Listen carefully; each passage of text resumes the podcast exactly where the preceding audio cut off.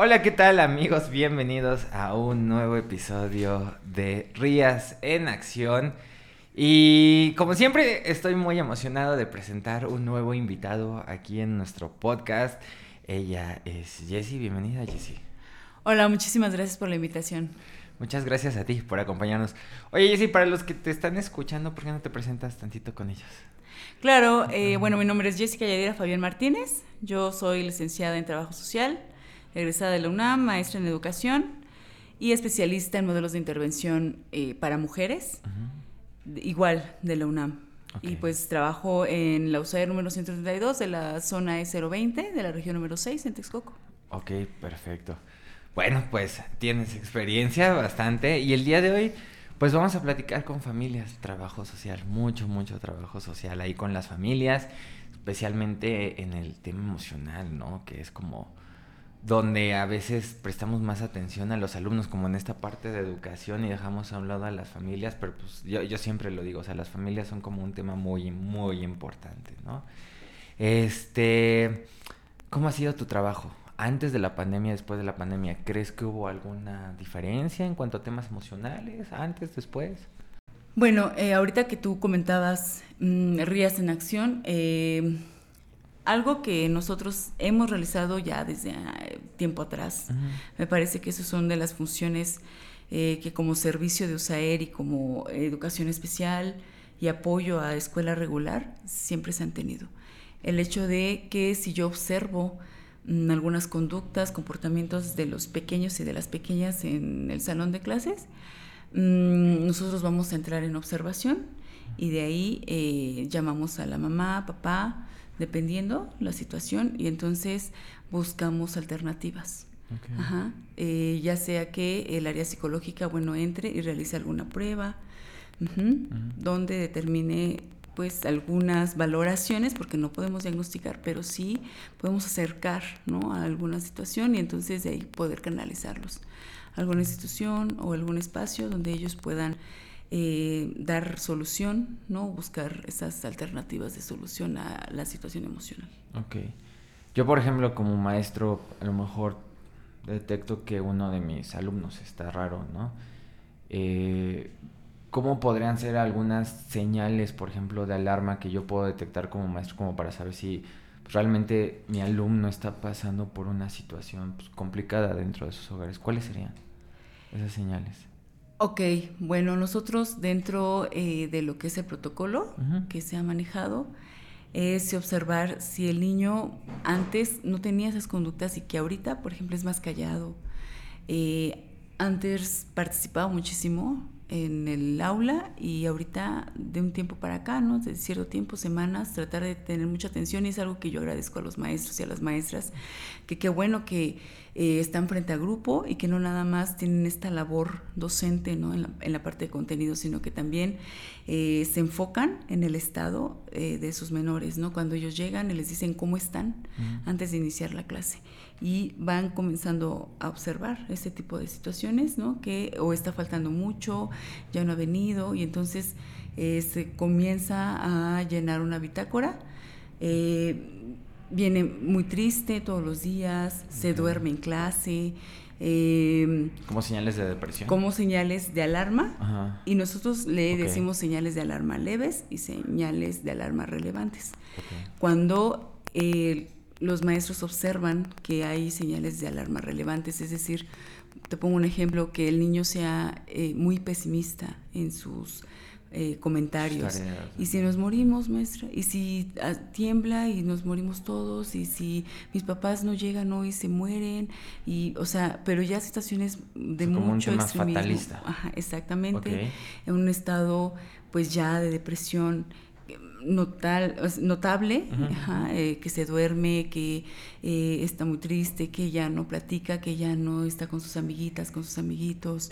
Mm, obviamente aquí también observamos eh, la parte de la dinámica, hubo muchas pérdidas, muchas pérdidas, muchos duelos hasta hoy, ¿no? Eh, de padres de familia, madres de familia, mm, abuelitas, abuelitos. Las dinámicas cambiaron rotundamente, incluso de mascotas, ¿no? El hecho, eh, eso también... Es parte del duelo de los niños. Bastante, claro, bastante, bastante. Así es. Incluso el cambio de domicilio también generó pues un duelo, ¿no? Todo se puede volver un duelo, de hecho. Sí, claro, lo que te decir, o sea, todos esos procesos, eh, separaciones o por muerte o divorcios o domicilios o pérdidas, de, incluso hasta de un objeto del mismo juguete, eso es un duelo. O sea, para los niños eso es un duelo. Y mm, te iba a preguntar, si un niño, por ejemplo, también presenta como mm, señales de estrés postraumático, ¿también significa que puede estar pasando por una situación difícil dentro del hogar? Sí, por supuesto. Estos también. Nosotros los llegamos, o sea, se, se logra detectar. Sí. Ajá, a través de pruebas. En el área psicológica, eh, desconozco los nombres de esas pruebas, pero sí, eh, el docente observa y tienen el apoyo de ya sea de USAER, de promotor de la salud, entonces pueden llevarse a cabo ciertas pruebas. Algunas solamente eh, el área psicológica las puede aplicar. Eso lo sabemos, pero hay algunos otros cuestionarios ¿no? que, eh, nos pueden dar cierta orientación hacia pues, la necesidad de atender a un pequeño. Ok, perfecto.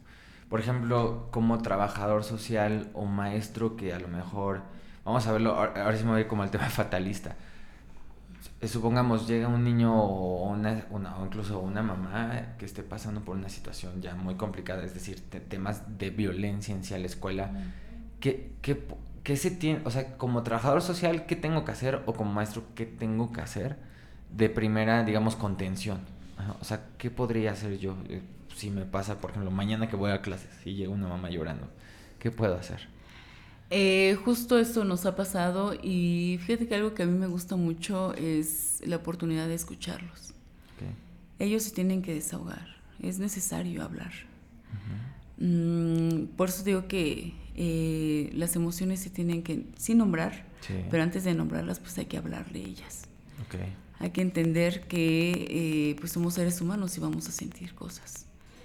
Mm, cuando ellas llegan así, les damos espacio sí las escuchamos.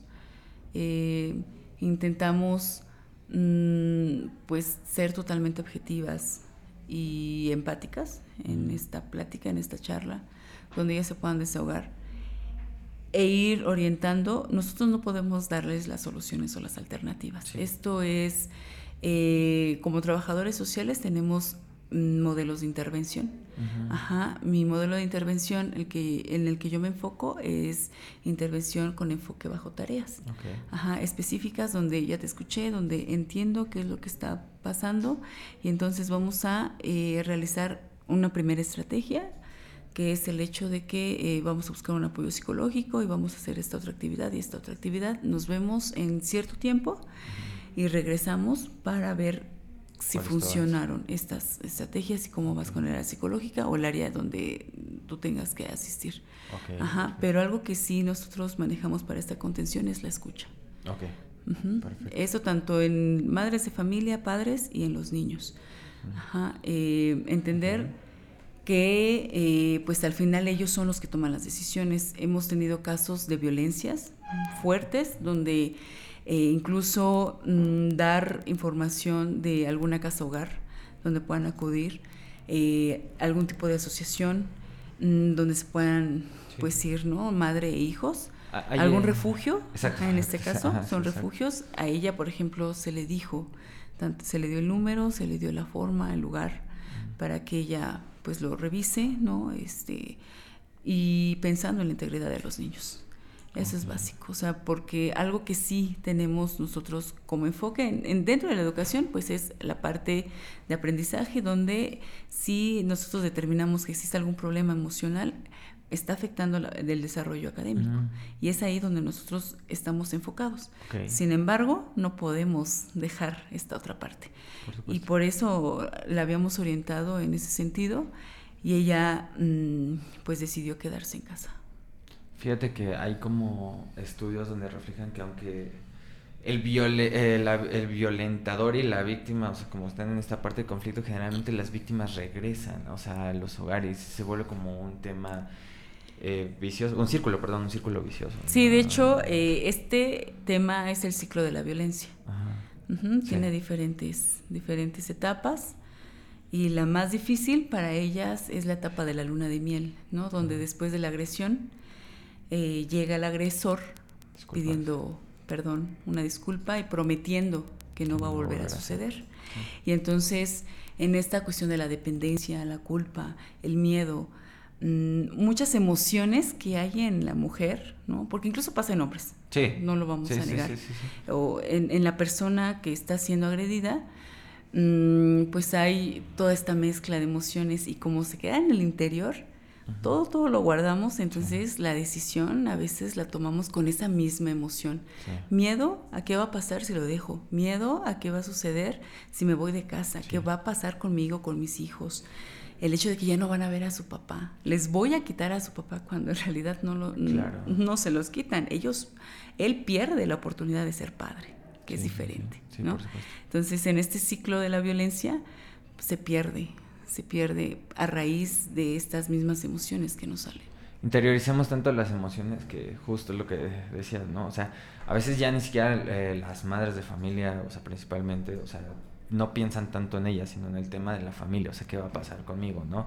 Por un hecho de que están tan controladas, es como un tema más narcisista, ¿no? Y más dominante del hombre, este, y pues evidentemente ejerce violencia psicológica, económica, y la, la, la, la, ¿no? Entonces regresan a y ahora, como padre de familia, ¿qué puedo hacer como para trabajar esas emociones? O sea, digo, bajo un contexto normal, si, algo se le puede decir normal dentro de, la familia, ¿qué puedo hacer? O sea, quiero trabajar las emociones con mis hijos. Una, para que si yo tengo hijas no haya un abusador. Dos, para que mi hijo hombre no sea el abusador, ¿no?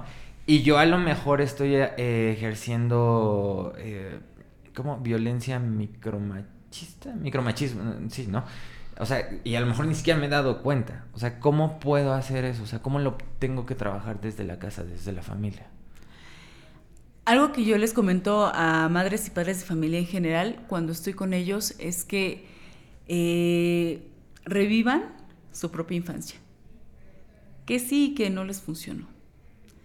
Eso es eh, indispensable y que a partir de ahí, mm, repito, la parte de la comunicación con los hijos, eso va a ayudar muchísimo a que eh, trabajen las emociones. Ajá, yo les digo a los papás, mm, cuando tú les preguntas a tus niños, ¿cómo te fue en la escuela? Bien. Y, ya, se, y ya se quedó ahí, ¿no? Pero ¿por qué les fue bien? O sea, el maestro no les dio clase y estuvieron todo el día jugando, por eso les fue bien. O les fue bien porque em, lastimaron a un pequeñito o le hicieron una broma muy pesada a otro niño y por eso les fue bien. ¿Qué es que les vaya bien? El hablar, el comunicarse, es trabajar emociones. Ajá. Y otra, el resaltar, algo, algo que nosotros vemos en las etapas de desarrollo y que es fundamental, sí es dejar que ellos se desarrollen cognitivamente y, la parte motriz, pero algo fundamental es que tú resaltes cada uno de sus avances y cada una de sus acciones. Y los premies, no de manera material. No, si lo hiciste, ten el celular. Eso, eso no sirve. No, si lo hiciste bien, es resaltar, premiar a través de palabras y a través del afecto. Eso es trabajar las emociones. Este reconocimiento que pueda haber. Así es, el reconocimiento. Ok, perfecto. Eso va igual, o sea, entre de padres a hijos y, por ejemplo, de padre, o sea, ahora sí, de mamá a papá, ¿cómo lo tengo que trabajar? Porque digo, al final, pues somos iguales dentro del hogar, ¿no? Entonces, ¿cómo lo puedo trabajar yo?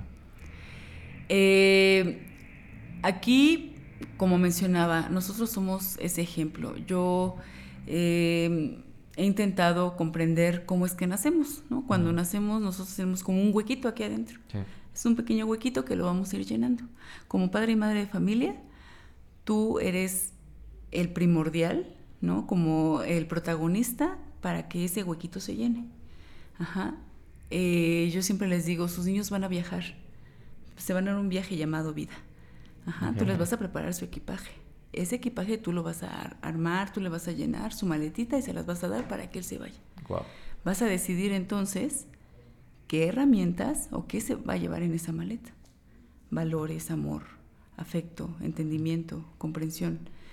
¿Qué necesita un niño para cuando esté en la vida adulta decida estar con una mujer eh, segura de sí misma, una mujer em, que necesite amor, ¿no? y que más tarde pues exista una codependencia, eh, que decida fumar o no un cigarro electrónico. Ok. ¿Sale? Entonces, em, por eso ellos se vuelven ese ejemplo. Algo que también les menciono es que no olviden que no nada más son mamá y papá. También es, son mujeres y son hombres. Que requieren Sobre todo. también trabajarse también eh, buscar estar plenas y plenos. ¿Qué es lo que está pasando con mujeres y con hombres? A veces se sienten melancólicas, tristes, enojadas porque eh, hay problemas en la pareja, porque no hay una satisfacción sexual, eh, no hay una plenitud en la parte sexual como pareja y entonces hay que revisarlo, hay que trabajarlo. Muchas veces no nos damos cuenta, pero eso también está afectando a la parte emocional de los niños, porque el niño ve triste a mamá no sabe por qué, pero la ve triste, la ve enojada. Y a veces hasta los niños llegan y dicen, pero ¿por qué ahora me grita si no hice nada? ¿no? Pues también las mamás no lo saben. Claro. Entonces eso también se tiene que trabajar entre ellos, trabajar la parte emocional como pareja. Si tú eres madre soltera, si eres padre soltero. Desde luego que también es importante con los tuyos, con tu red de apoyo. Esa es otra parte fundamental de nuestra área. eso ¿no? Ajá, ok. Y bueno, dos cosas. Fíjate que cuando pensamos en el, en el tema emocional, tú lo dijiste, o sea, como eh, nuestras emociones, ¿no? O sea, es como lo, primordial. Pero dejamos a un lado lo que es el tema, pues, no sé si como la salud sexual, no sé si se le puede decir, o como la parte sexual, sí que es, creo que es una parte muy importante dentro de los padres de familia. Obviamente de un tema consensuado, ¿no? O sea, no eh, bajo otro contexto, pero sí, sí es muy importante y justo, creo que es una parte que a veces no se ponen a pensar los padres de familia. Incluso yo creo que eh, debe de haber ocasiones que pues, ni se entienden el por qué están enojados, pero están enojados, ¿no? O, están, o a lo mejor es que están enojados, simplemente están de, de malas, están pues, desgastados, así tal cual. y ahora, de, del otro lado, tú lo decías y es a lo que iba. O sea, por ejemplo, los, padres los padres, eh, padres y madres de familia que pues ya están divorciados, están separados. ¿Cómo trabajo esa, esas emociones, pero con mi red de apoyo? Porque creo que ahí, ahí hay un cambio. ¿A qué voy con esto? Porque está el núcleo de la familia, es decir, mamá o papá e hijos, ¿no? O sea, ya independientes. Y después de ahí viene el, otro círculo, que son los abuelitos, los tíos, los primos, que al final eh, no es mi núcleo, pero sí es como mi periferia, ¿no? Estas lunas que están alrededor de mí. ¿Cómo puedo trabajar con ellos las emociones? Con ellos, ¿por qué? Porque al final ellos traen como otras creencias, otros valores, otro ritmo de vida en sí. ¿Cómo, ¿Cómo puedo hacer para que no haya una afección directa a mis hijos? O sea, para que, por ejemplo, lo que yo a lo mejor les estoy inculcando no llegue a mi mamá y me contradiga o les empieza a deconstruir lo que le dije y empieza a construir sobre lo, lo, que yo ahí ya hice. ¿Cómo se puede hacer eso? Porque al final creo que puede haber una negociación diferente.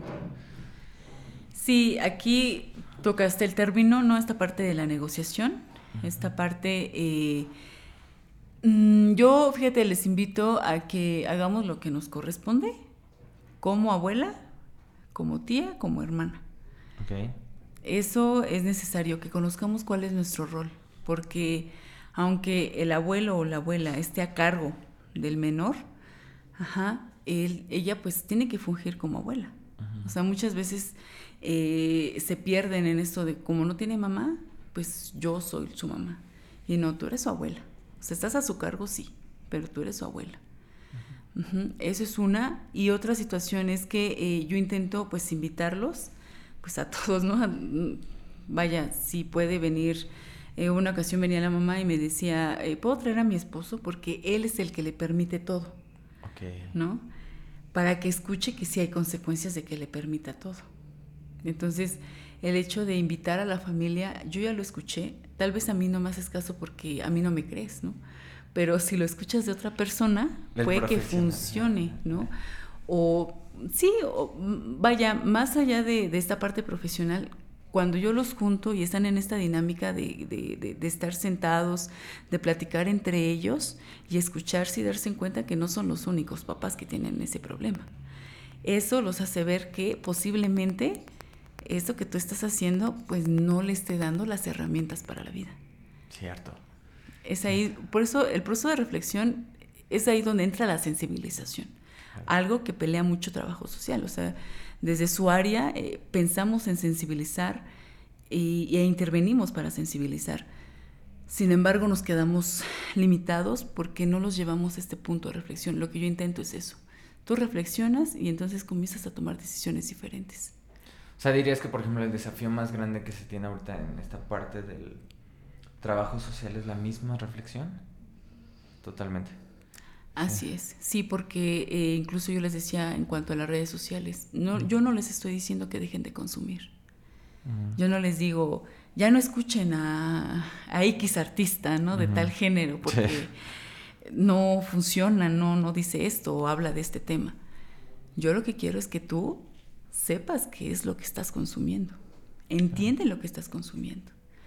En alguna ocasión se hablaba de... Mm, imprimir la letra de una canción que hablaba, pues, que habla acerca de una chica que pues está ofreciendo sexualmente, ¿no? Se está prostituyendo y así como tal vez alguna sexoservidora se ofrece, ¿no? En el, en el ámbito público, pues lo hace eh, esta canción, ¿no? Así tal cual la descripción. Entonces, pero dicen, es que las niñas lo repiten y lo repiten, sí, pero lo estamos repitiendo, pero no estamos reflexionando en lo que estamos repitiendo.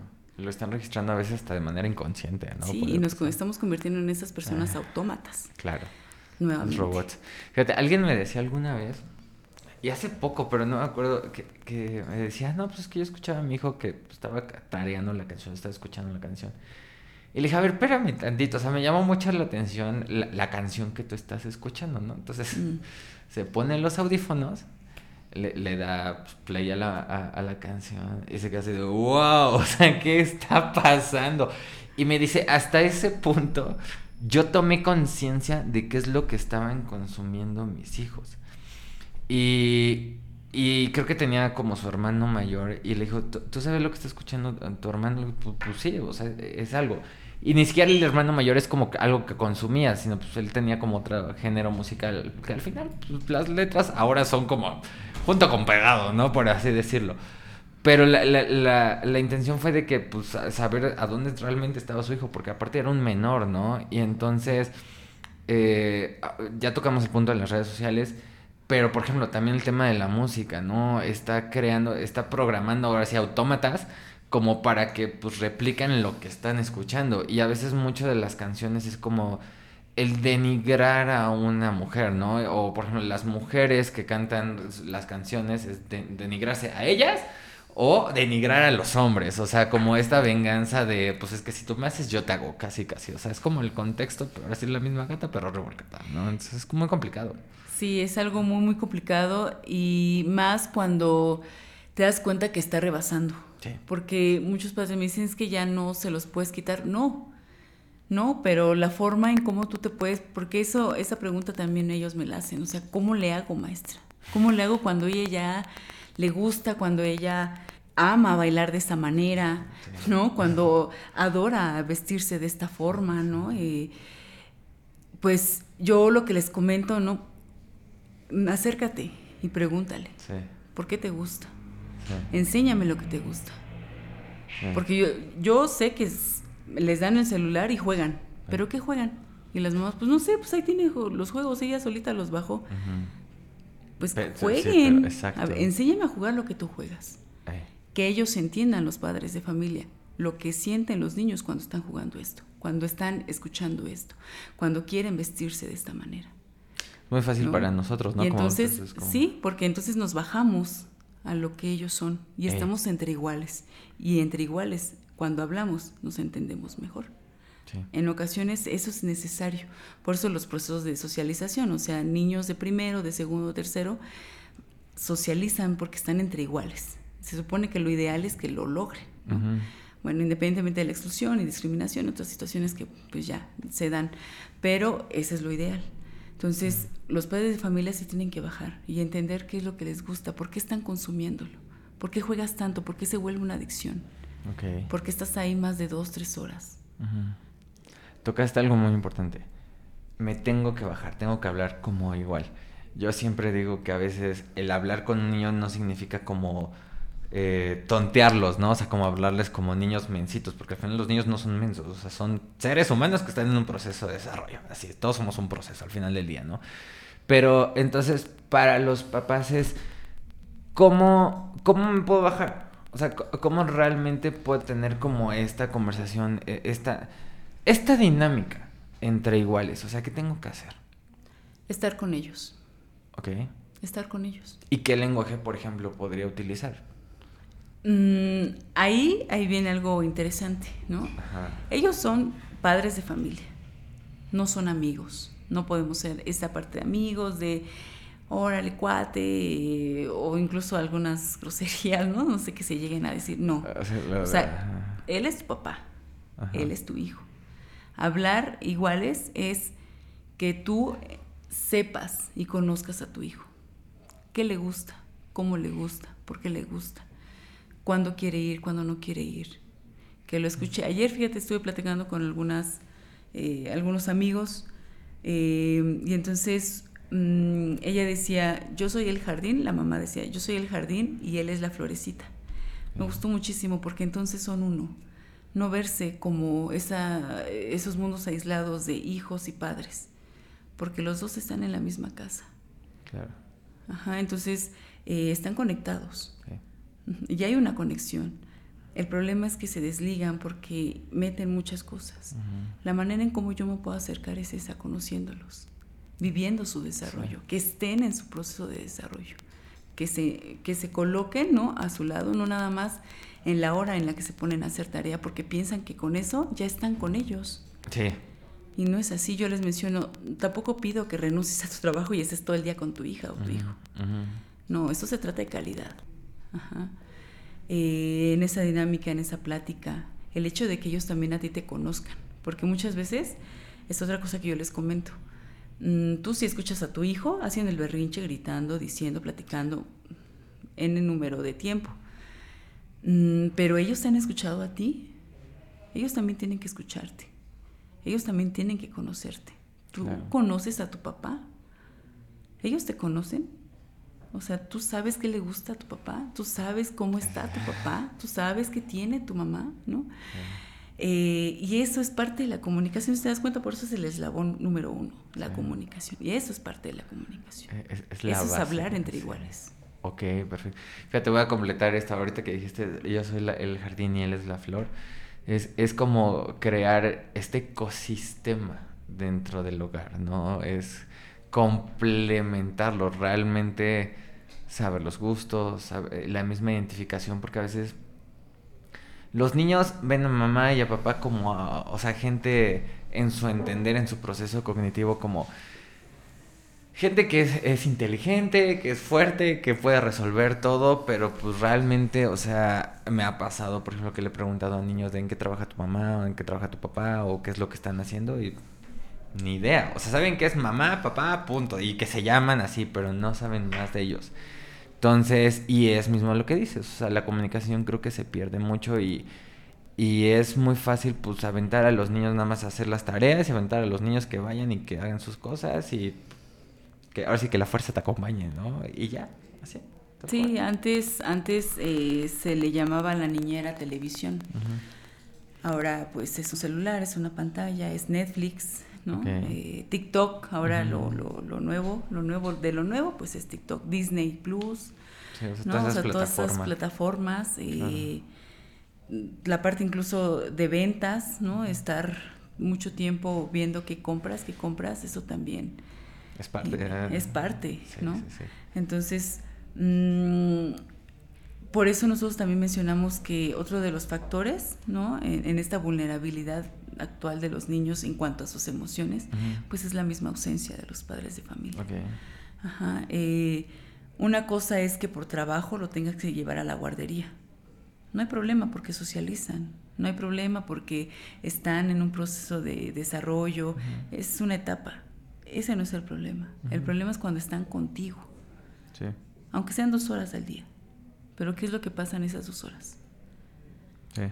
Ahí es donde tú tienes que enfocarte. Somos seres completamente sociales, ¿no? Y entonces ah, depende mucho ahora en este tema los papás, el cómo eh, eh, introducen a sus hijos en, el proceso de, socialización, mismo que los va a llevar, por ejemplo, a, tener este eh, tema de emociones, ¿no? El cómo piensan los demás, qué valores traen otros, empezar a reconocerse a ellos mismos, su, crear esta identidad individual que les va a ayudar justo como a tener este proceso social de una manera un poquito más orgánica, por así decirlo. Ahorita estamos hablando, por ejemplo, de, la, de estas plataformas eh, digitales, aplicaciones digitales, ¿no? Que al final es lo que eh, eh, produce este distanciamiento. Pero, no sé, te pregunto, hay, por ejemplo, algunas aplicaciones, hay algunas plataformas donde los papás puedan crear como este vínculo, porque al final creo que ya no se puede quitar eh, la parte digital de los niños. Pero entonces, ahora sí, como diría, ¿no? Si no, pues con el, el, enemigo, pues úneteles. O sea, ¿hay una manera de entrar por el tema digital con los chicos? Ah, por supuesto, claro. ¿Cómo sería? Fíjate, yo, yo adoro las redes sociales, o sea, eh, yo diría, pues soy fan de las redes sociales. Ajá en esta mm, oportunidad que tengo para conocer, para descubrir, para acercarme y para desarrollar justo procesos cognitivos. Existen plataformas, juegos que tú puedes crear con contenidos ya sea eh, de la parte académica, ¿no? Eh, contenidos matemáticos, de geografía, de historia, o esos juegos en familia. Tú puedes crearlos. Claro que las hay. Em, de hecho, mm, bueno, en esto de la parte educativa no hay mm, una opción que te están dando eh, que es justo la creación de juegos y que tú lo puedas aplicar, ¿no? Si tú tienes internet, si tienes la oportunidad, sí lo, sí lo podemos nosotros trabajar y sí hay maneras. Incluso eh, desde la escuela el hecho, por ejemplo, de hacer audiolibros con los propios niños, que los niños se graben, que los niños eh, también se puedan escuchar desde un celular, que les parece sorprendente, como ahora ya ellos, wow, ¿no? Y no nada más lo escucha él, sino lo pueden escuchar todos en su salón. Mm, este tipo de opciones, claro que pueden ser. Eh, incluso no requerimos tanto, ¿no? el hecho de que hagan un video, padre e hijo haciendo una receta, el intentar eh, cantar, hacer cosas, ¿no? Mm, y llevarlas a, una pantalla, eso también ya es tecnología, todo se vuelve tecnología. El punto es que eh, lo hagamos sí en familia, lo hagamos mm, intentando pues mm, resaltar la convivencia y la parte afectiva. Ok. Ahora, ya como para ir cerrando, el cinco aspectos o cinco, pues sí, cinco aspectos o no te voy a poner como el número, mejor dicho, o sea, aspectos, si me parece, o sea, me escuché muy así de YouTube, cinco cosas que no sabías de, ya, perdón, o sea, este, algunos, aspectos eh, clave que, por ejemplo, pueden hacer, o sea, muy, muy puntuales, que pueden hacer los papás con los chicos. O sea, para trabajar las emociones dentro del hogar, perdón, se me olvidó. O sea, ¿qué puedes hacer? Como ya muy, muy puntual. Ok, que te preguntes, número uno, ¿Qué es lo que a ti te preocupa en este momento al verlos? ¿Qué es lo que más te interesa? Ajá. Y eh, que siempre estés pendiente de cómo están emocionalmente, cómo te sientes. Mm, y escucharlos. Ese es el factor primordial que va a poder complementar todo esto. El escuchar a los pequeños, porque a veces no nos damos cuenta. Ellos Mm, tuvieron un problema con su amiguita. Ese es su gran problema el día de hoy, que su amiguita no le habla. Es un gran problema, así como el tuyo que ahorita vas a salir a buscar un trabajo. Es un gran problema el que ellos tienen. Y tú tienes que ser empático con ese problema. Escucharlos. Saber que realmente emocionarte si ellos están emocionados. Mamá, mamá, eh, mm, encontré una lombriz en, la, en el patio de la escuela ay, a ver, qué padre, o sea, el emocionarte con ellos. Y si ellos lloran, si ellos escucharlos. Y decirles que está bien que lo hagan. no de, de, de, meritar, perdón, se me fue, e, eso, esos logros, ¿no? Que como, o sea, bien lo decías, o sea, para eh, una pelea simple con una amiguita, pues para nosotros es como algo pasajero. Pero si, o sea, si viajamos como al pasado, es como algo que para nosotros era súper importante y súper relevante. Incluso yo creo que hasta la secundaria, ¿no? De que me dejó de hablar tal fulanito, es como, wow, o sea, mi drama, mi, mi gran problema. Y es muy importante, a veces como minimizamos estos pequeños logros o estos pequeños momentos de los niños, ¿no? Sí, y, y de verdad, mira, creerles. Muchos dicen, es que él suele mentir, pero ¿por qué miente? Porque solo así te le pones atención, ¿no? Claro. O sea, no eres mentiroso por naturaleza. No nacimos mentirosos. Te digo, no nacimos buenos, no nacimos malos. Nace un ser humano. Y ese huequito se tiene que llenar. Y ese equipaje tú me, lo vas a, me vas a ayudar a llenarlo. Pues eso es algo real. Entonces, eh, si los niños están mintiendo, hay que revisar por qué, ¿no? Pero si tú, desde un principio, al comunicarte con ellos, creas la confianza, créeme que no te va a mentir. Sí te va a decir, sí, sí le pegué. Sí, sí le pegué al niño que, pero porque me molestó o porque, porque sí, no sé, existiera una razón y entonces lo hice. O sea, eh, con esto no buscamos que los niños sean unos ángeles. los niños son niños. Sí, claro. Y los niños van a ser, y los niños van a llegarte con el reporte, y los niños tal vez te lleguen con un 5, te lleguen con un 0. Sí. Es parte de su proceso. Son niños. Eh.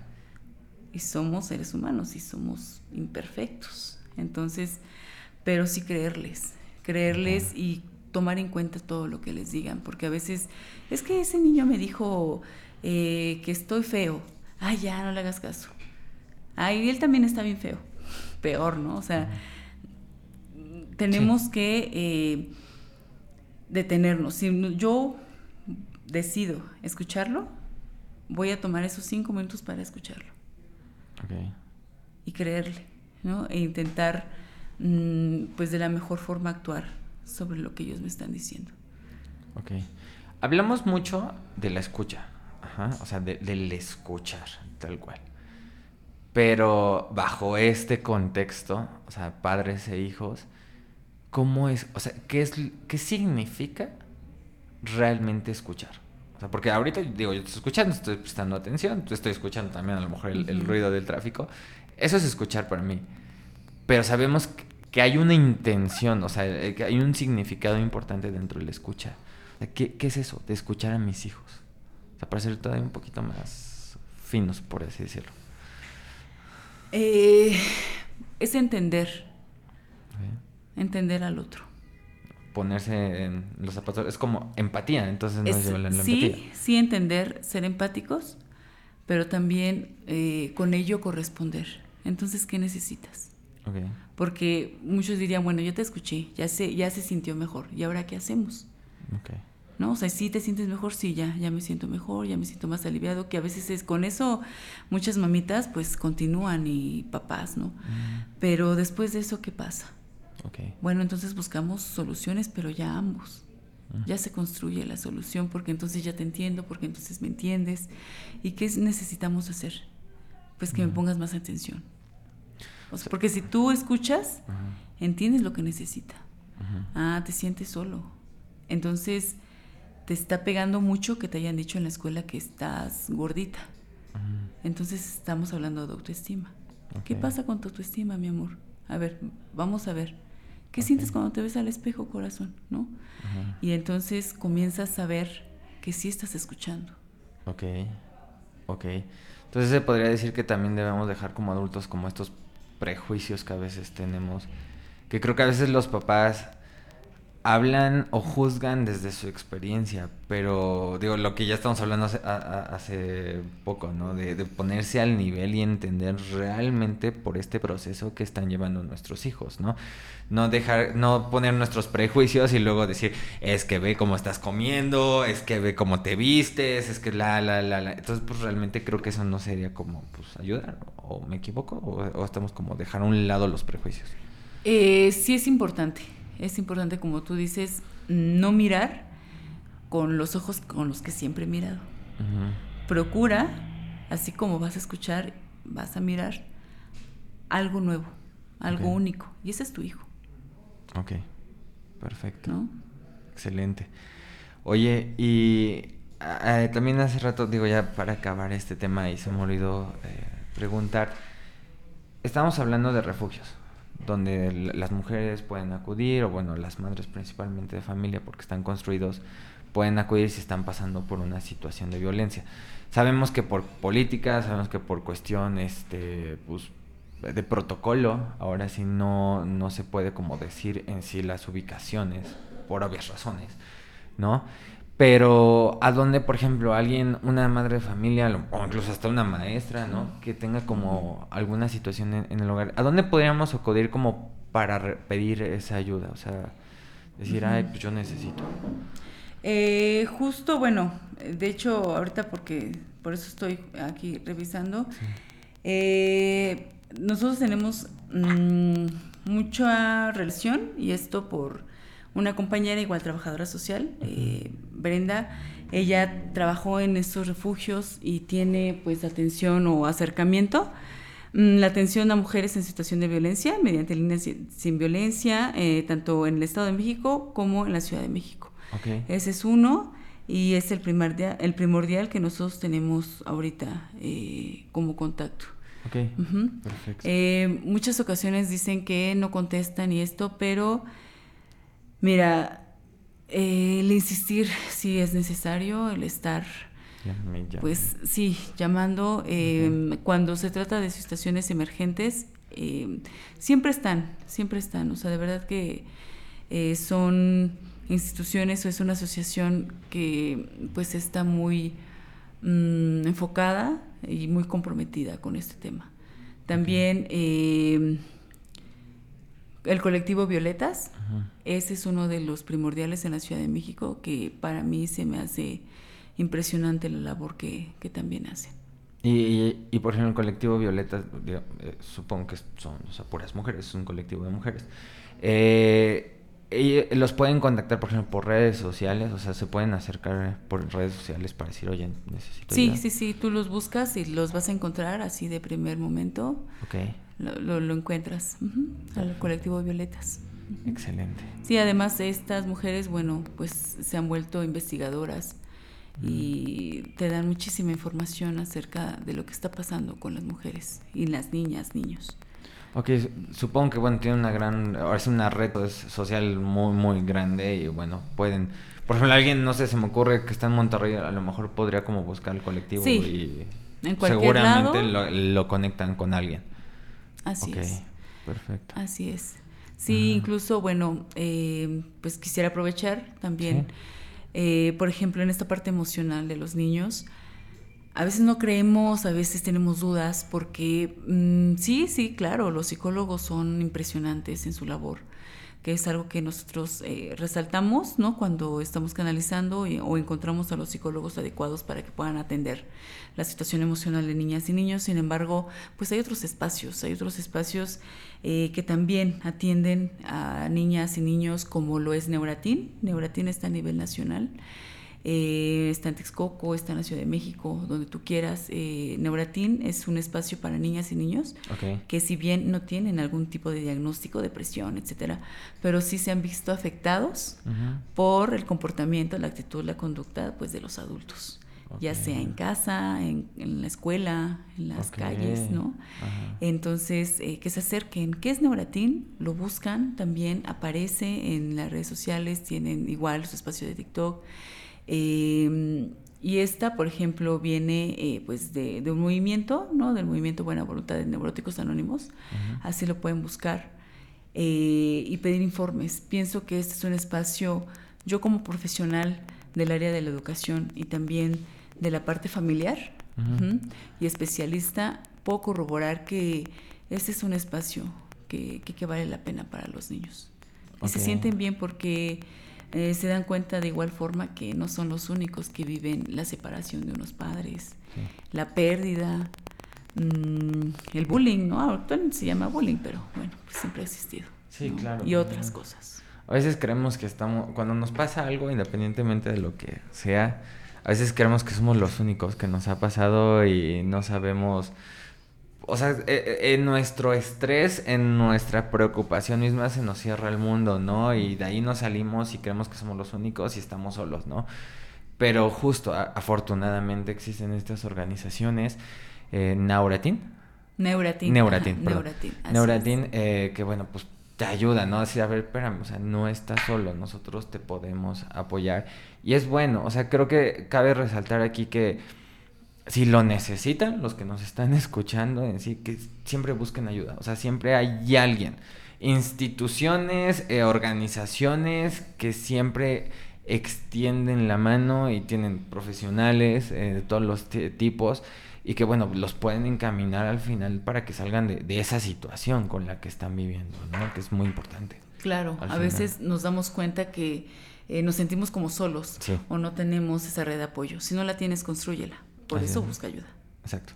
Sí. ¿No? Construyela. Tienes la oportunidad de hacerlo. Sí, sí, sí, sí. Afortunadamente. o sea, afortunadamente. Creo que la, decisión y la, misma voluntad que tenemos, ¿no? O sea, la, voluntad es muy importante y, no hay que subestimarla, ¿no? Por así decirlo, para que pues, construir esta red de apoyo. Eh, pues sí, sí, eh, muchas gracias por estar el día de hoy con nosotros. Eres bienvenida. Me hubiera gustado seguir hablando contigo. La verdad es que tienes tanto. Eh, pero de verdad te agradezco mucho el tiempo de estar aquí con nosotros el día de hoy.